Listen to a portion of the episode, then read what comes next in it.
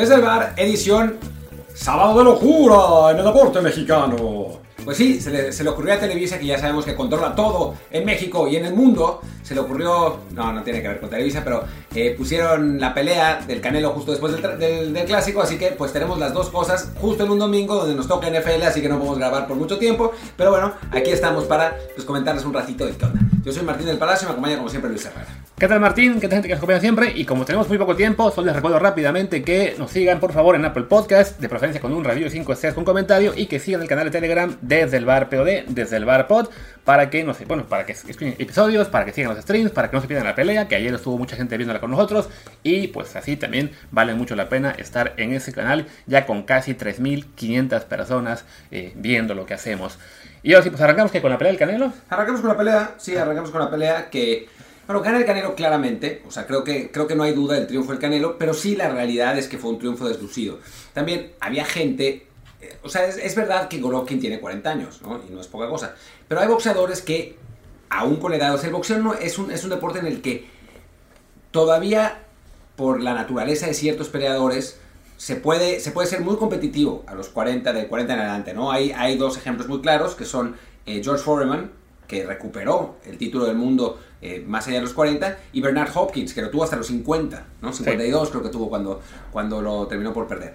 Existe. Y la verdad es que Golovkin es un muy buen peleador y es un peleador inteligente, ¿no? O sea, le plantó una pelea al Canelo en la que creo que sabía que no iba a ganar, que yeah. lo tenía complicado, pero que sí le podía complicar. Y lo hizo, ¿no? En, en general, defensivo, tirando mucho jab que le costó al Canelo sacarse. Obviamente los golpes de poder, de poder hasta el noveno round eran todos de Canelo. Sí. Eh, pero, pero bueno, Golovkin siempre fue complicado, siempre fue eh, defensivo y tiene esa pegada que me parece que Canelo Álvarez respetó sabiendo que iba a ganar el combate y entonces decidió no arriesgar de más. Esa, esa fue mi impresión eh, de la pelea en principio. Si quieren Sí. ahora que Luis participe, Aprovecha, ¿no? Sí, que además, en todo caso, en, eh, o sea, lo que sí se vio en la pelea fue que en los últimos rounds fue cuando Golovkin eh, fue más al frente, sí ganó algunos rounds, no tantos como le dieron los jueces que pusieron las la tarjetas dem- demasiado parejas, creo que Canelo ganó por claridad por lo menos 117-111, era lo que mucha gente preveía, pero sí, al final, no sé si por plan de Golovkin de decir que Canelo se va a cansar o simplemente porque vio que Canelo empezaba a cansarse, fue cuando se vio mejor el, el, el kazajo. Eh, pero sí, es una, un combate en el que Canelo no luce mucho. Estoy viendo aquí un tweet de alguien que recuerda que el hijo de Chávez tumbó a un vejete de 40 con Maravilla Martínez y en cambio el mejor libra por libra, por libra perdón, no puede hacerlo con Golovkin. A ver, es que Golovkin es mucho más peleador que Maravilla Martínez y supongo en aquella pelea que ahora no recuerdo, pues Maravilla se habrá lanzado con más que lo que Golovkin hizo, que fue una pelea mucho más inteligente, ¿no? nada más creo que Martínez le ganó al hijo de Julio Chávez. Pero bueno, ya Pero tumbó, me acuerdo, me de esa pelea. esto, ¿no? Sí, pero además es absurdo. Es como decir, ¿cómo puede ser que un jugador de fútbol de 37 años te haga ver en ridículo? Y es Messi. ¿no? Claro. O sea, es absurdo. No, creo que, que la realidad es que Golovkin era un peleador complicado y lo habíamos platicado en la previa. O sea, yo a mí no me parecía que fuera a ser una pelea fácil para el Canelo y yo no pensaba que iba, que iba a noquear. ¿eh? O sea, es un peleador muy inteligente Golovkin. Incluso eh, después, de la, después de la pelea, digo, perdón, después de la, de la derrota con el Canelo anterior, no había vuelto a perder. No había ganado con mucho lucimiento eh, contra Martirosyan y contra el japonés, aquí no, no me acuerdo cómo se llama, eh, pero, pero la realidad es que, que había, había ganado esas peleas, ¿no? Entonces, creo que es un resultado hasta cierto punto normal dentro de la trayectoria de los dos, pero sí es algo decepcionante, sí fue algo decepcionante el Canelo porque, a ver, Golovkin está lento, está espeso, digamos, le costó a Canelo sacarse el jab, o sea, le penetró la defensa varias veces con ese jab. Eh, sí se vio un Canelo quizás respetando demasiado a Golovkin, tratando como, bueno, voy a hacer una, voy a ganar claramente de una vez por todas para que me dejen de joder, aunque pues, digamos, lo van a seguir jodiendo. Y después, lo que sí me pareció muy raro y medio preocupante es que peleó contra alguien de 40 años y el que quedó más fresco físicamente fue el otro, ¿no? Sí, no, es, el detalle que creo que sí habrá que, eh, su- sus preparadores tendrán que tener muy en cuenta para las siguientes peleas, porque sí es, es notorio que en las últimas a Canelo le ha faltado fuelle al final. eh, en esta pelea lo, lo que uno hubiera esperado era, bueno, ya, ya tiene clara la victoria por ahí del séptimo octavo round, puede aprovechar el noveno décimo para buscar el knockout y digamos hacerla más definitiva, tratar de buscar eso, ¿no? Que, que su legado quede más, este, pues más limpio, por lo menos más impresionante, con un knockout sobre Golovkin, y fue al revés, ¿no? El que, el que estaba buscando el knockout al final era Golovkin, en parte porque era su única posibilidad de ganar, pero también creo yo porque él sabía que la posibilidad existía, ¿no? O sea, que el Canelo que estaba viendo en esos últimos rounds ya no era un rival al 100% como en la primera parte de la pelea. Sí, no, fue un golpe, en la, un, gancho en, el noveno que puso medio a temblar al Canelo y desde entonces cambió, digamos, el, ritmo de la pelea, ¿no? El Canelo atacó menos, dijo, hijo, yo mejor aquí me aguanto y que no, me, que no vaya a tumbar porque sí, sí lo hicieron, sí lo hizo tambalearse, ¿no? Ahora, leía a Faitelson que, a ver, Faitelson es un reportero serio de boxeo, o sea, yo sé que su personaje dice cualquier cosa aquí y allá, pero se curtió Faitelson en, en el inicio de su carrera cuando, era, cuando no era todavía personaje en tres disciplinas. Fueron béisbol, ciclismo y boxeo. Así que Faitelson sabe. Y dice en algún momento, Canelo Álvarez, ese es el boxeador que reclama la posición de mejor libra por libra, con todo respeto, y sin él no le pertenece ese lugar. La pregunta es, creo que la pregunta es válida y lo, lo platicábamos en la previa. Creo que por otro lado, Canelo se asume, reclama esa posición porque no es fácil encontrar quién es el, verdadero mejor libra por libra. Sí, para mí el mejor, lejos ahora, ¿eh? Es Tyson Fury. El problema es que pues, el, gitano loco se retira todo el tiempo. Entonces se sale de la, de la, lista de mejores, ¿no? El que, el, por ejemplo, The Ring tiene a Alexander Usyk, al ucraniano, como el mejor del mundo, campeón de, de los pesados. Pero a Usyk le costó un montón de trabajo ganando, ganar la Joshua, la, pelea pasada. Ese Joshua que había perdido con Andy Ruiz antes, ¿no? Em, después, Naoya Inoue, el japonés, que quizás sí sea el más dominante de todos dentro de su categoría, pues está, en, una categoría chica con pocos rivales. Entonces también cuesta, ¿no? Eh, Crawford es otro, otro peleador, pero también lo acusan de no haberle ganado a nadie. O sea, hay un montón de peleadores que tienen como asteriscos al lado, ¿no? Y por ejemplo, en BoxRec tienen ahora como número uno todavía al Canelo y como número dos a Vivol, que es el que le ganó, ¿no? Claramente ahí creo es porque tenían a Vivol muy abajo y la victoria ante Canelo no le alcanzó todavía para en sus, en sus ratings eh, subir un puesto y también porque, bueno, Vivol es un boxeador de apenas 20 como es profesionales, no es fácil darle a alguien con tan poco eh, palmarés profesional, insisto, eh, ese rango número uno. Creo que hace un año que hicimos, que comentamos para esperar de Canelo, sí era mucho más este, sólida la posición de Canelo como el mejor líder por libra, por más que en México, pues sí, hubiera gente como Faitelson y otras que lo denostaban. Ahora mismo, en un año en el que perdió con Bivol y ahora contra Golovkin no fue una exhibición tan contundente,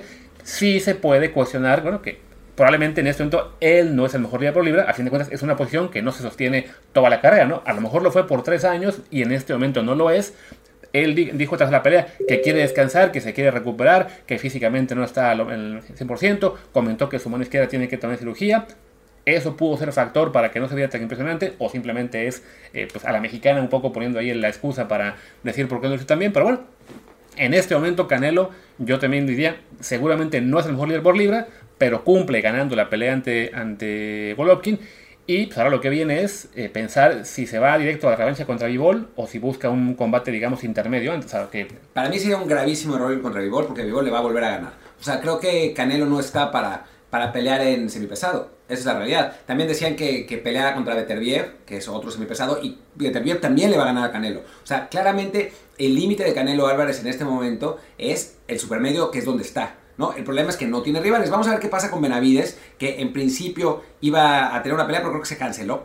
Así que, que a ver qué pasa con él, porque en, en teoría Benavides sería como el, el, siguiente, el siguiente rival ¿no? de, de Canelo. A ver si pasa, ¿no? Eh, pero bueno, por lo pronto, pues sí, sigue siendo el mejor del mundo, el mejor de su categoría, por lo menos el Canelo, campeón indiscutido eh, de los supermedianos y pues a ver qué sigue pasando. Sí, porque ahora veo la lista de los supermedios y fuera de Benavides, todos los demás en la lista, en el top 10, son treintones que si les gana, la gente va a decir, ah, ya los agarró este, veteranos o no son tan buenos. No, no recuerdo yo alguna pelea de Demetrius Andrade, que está invicto, con 34 años, 31-0 de récord. Me suena que ha, sido, ha sido, ha sido este, pues un récord no tan impresionante. La última le ganó sí, Jason Quingley, Liam Williams, Luke Hiller. No, le ha ganado a nadie. No le ha ganado a nadie, ¿no? Entonces sí, tío, por, por récord puede ser quizá la pelea que siga en cuanto a pues, una victoria relativamente eh, fácil ante un rival de, de récord bueno, pero sí uno pensaría que en su categoría la que falta es la de Benavides. Eh, ¿A quién más también mencionaban como posible rival?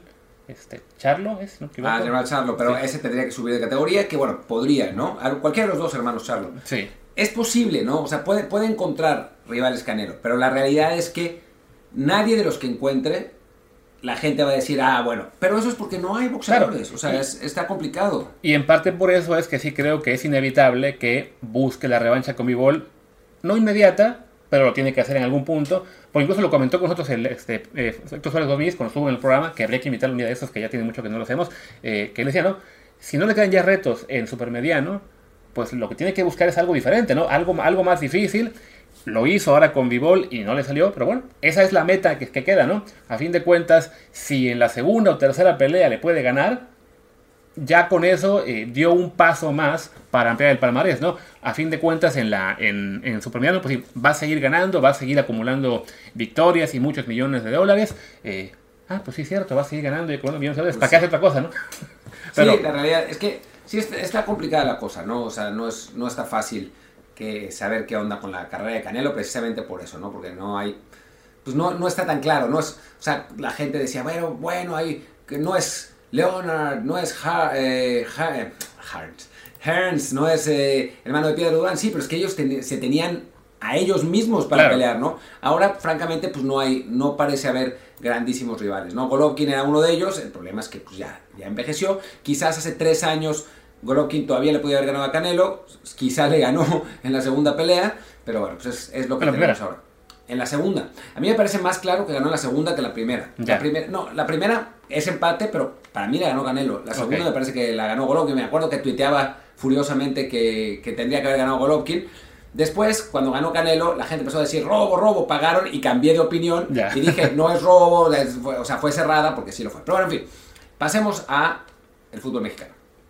Pasemos, y bueno, lo que fue la victoria de el América 2 a 1 en el clásico ante Gonzalo, perdón, ante las Chivas de Guadalajara, que pues ya sacaron el meme de ya Gonzalo por las quejas que hay por el tema del VAR en el bueno, por lo que no fue, fue lo que el, gol que no fue, perdón, eh, porque según nosotros tampoco cruzó el balón, pero bueno, como muchas tomas son cerradas, pues desafortunadamente al no haber tecnología de juego que ahora explicamos por qué no la hay, pues se quedó ahí, digamos, la, la duda eh, para el Guadalajara de si ese era el empate, ¿no? Sí, así es. Eh, un partido en el que el América fue superior, esa es, la realidad. O sea, la queja de Chivas tiene que ver más por esa jugada específica que es en la práctica un atajadón de Ochoa. O sea, ese es, ese es la, digamos que si en algún momento queda, debería quedar en la historia como algo, es como esa gran atajada de Ochoa. Y después, bueno, sí unas Chivas que valientemente intentaron regresar, que eh, perdían 2-0, el Chicote hizo su chicotazo contra América como, como suele pasar, y termina el partido 2-1 con esa polémica, ¿no? Que tiene varias aristas, ¿no? En principio, la, primera es que al no tener una toma clara, clara, pues se tiene que respetar lo que dice el árbitro y, lo, que, lo que se ve en el bar. Después aparecen tomas en, Twitter, que no sé a ti, Luis, pero me parece que la más clara y la más lógica en cuanto a perspectiva, deja claro que no es, que no es gol, ¿no? Sí, no, es la, mejor toma es una en la cual creo que la cámara está en el poste opuesto, entonces sí está en línea, valga la redundancia, con la línea de, gol, y se alcanza a ver pues una pequeña franjita del balón que no supera la línea de gol, y con eso basta, ¿no? El reglamento es claro, si el balón no rebasa en totalidad en la línea de gol, pues no es gol. Y entonces, si en este caso Ochoa alcanza a sacarla eh, cuando quedaba un 3% de balón sin cruzar, pues está bien marcado que no sea el gol y desafortunadamente para los fans del Guadalajara no hay una sola toma en la que tú digas, ah, sí, está claramente adelante, ¿no? Hay una en la que parece que sí lo es, pero la toma está en diagonal. no, no es una diagonal tremenda, pero sí, la, perspectiva cambia. Ya me, acuerdo una vez que hizo el ejercicio, creo que fue el Fantasma Suárez, de cómo él te ponía la cámara en línea, la movía dentro del ángulo, y con que se moviera el ángulo 5 grados era suficiente para que pensaras que está el balón adelante o no adelante. Entonces, si la, si la toma que está justo en el poste, que sí está en principio eh, derechita con la línea de gol, te dice que hay un 3% de balón que no cruzó, pues no cruzó y ya, ¿no? Eh, no, no, hay por qué eh, aferrarse acá, pero es que mira, en esta toma en diagonal parece que sí pasó. Pues no pasó. Y además, cuando la pelota está en el aire es mucho más complicado saber. O sea, obviamente en el suelo te puedes dar cuenta porque hay perspectiva, pero hemos tenido bastantes ejemplos de, de y que tiran vectores y la chingada. Y en general, parece que la, la pelota rebasa la línea cuando no la rebasa, pero la perspectiva nos complica porque está la pelota en el aire y porque la cámara no está exactamente correcta y la cámara a veces no es recta, como en este caso que además uno ve la línea de gol y está doblada, igual que la del poste, en la toma que sí parece que entró. O sea, en general, la pelota parece, por la mejor toma que tenemos y por las otras, que no entró. Pero bueno, pues es lo que es, ¿no? O sea, y lloran, lloran los aficionados de Chivas y lloran los antiamericanistas y a nosotros, o por lo menos a mí, me llaman americanista cuando, pues, no. Sí, bueno, está, está, cañón eso, ¿no? Sí, y aparte, es eso, ¿no? Que desafortunadamente, eh, y más en partidos que pues involucran una gran rivalidad, se hace lo, lo habitual, aferrarse a cualquier polémica para así eh, compensar el resultado. Pero bueno, en este caso, pues la, la adición del VAR es la correcta porque al no haber una toma que te diga claramente hay que cambiar la edición del árbitro, pues se queda la, la, original, ¿no? Digo, si, si, el, si el árbitro hubiera marcado que era gol y te ponen las mismas tomas para revisar, probablemente no lo quitan, porque así de cerrada era. Sí, es que es eso, ¿no? O sea, había un montón de tomas y pues la más clara dice que no es gol. Entonces, pues cómo, bajo qué parámetro pensar que hay evidencia indiscutible de que sí es, ¿no? Eh, y digo, y también hay que tomar en cuenta que vivimos en esta época de la posverdad en la que no importa tanto lo que pasó, sino la interpretación que le dan nuestro tuitero favorito a partir de eh, sus intereses, ¿no? Claro. O sea, los, los report fans de Chivas Ah, robo de la América, como siempre, es una vergüenza. Los fans de América nunca entró, es, es increíble. Los que odian al bar, ¿cómo puede ser que el bar no haya revisado esto? O sea, en realidad toda la interpretación se vuelve más tema que, el, que la propia jugada, ¿no? Y a nadie le importa realmente tener la realidad de la jugada. A todos sí. les importa más bien echarle agua, eh, llevar agua para su molino. No, deja tú la, la, realidad de la jugada, la realidad del partido en general, ¿no? sabes, un América que fue superior, que iba ganando 2-0 con claridad, este, que se acerca a Chivas con lo que es el, el gol de Calderón, que aquí veía un, dato, ¿no? De que los últimos cuatro goles que ha metido Chivas a, al América han sido todos de Calderón, y eso ha sido en siete partidos. O sea, es simplemente pues que el América en este momento es un equipo superior al Guadalajara, le gana bien, más allá de que esta esta jugada haya quien tenga duda y pues ni modo, ¿no? Yo creo que ya para cerrar eh, podemos explicar rápido por qué no hay ojo de halcón que había gente pidiéndolo ayer. Sí, sí, sí. Digo, yo ya sabía esta, este asunto, pero me puse a investigar otra vez para tener las cifras correctas.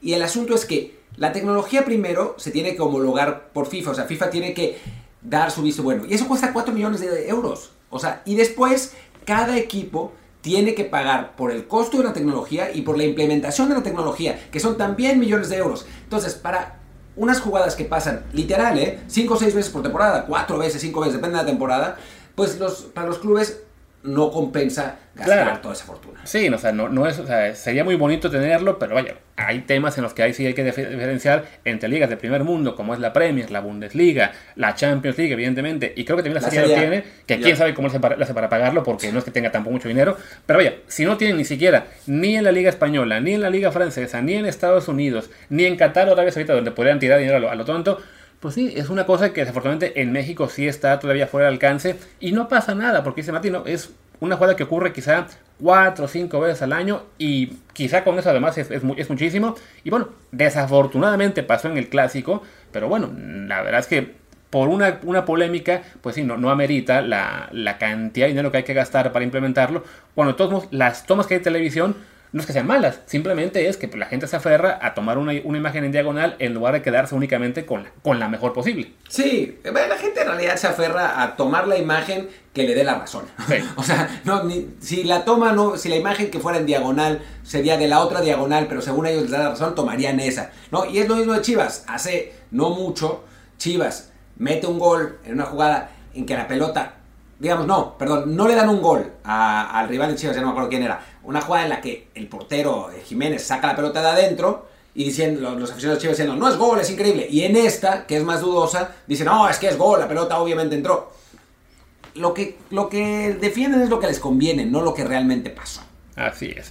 Y pues bueno, como tenemos hoy el día muy apretado porque se viene la NFL y pues aquí el señor tiene que trabajar, pues ya vamos cortando, yo necesito trabajar, así que queda esta emisión de domingo, emisión cortita, regresamos mañana según con mexicanos en Europa o al ver qué más hay. Y pues nada, yo soy Luis Herrera, mi Twitter es arroba luisrha. Yo soy Martín del Palacio, mi Twitter es arroba martindelp y el del podcast es desde el bar desde el bar Muchas gracias y nos vemos eh, pues mañana. Chao.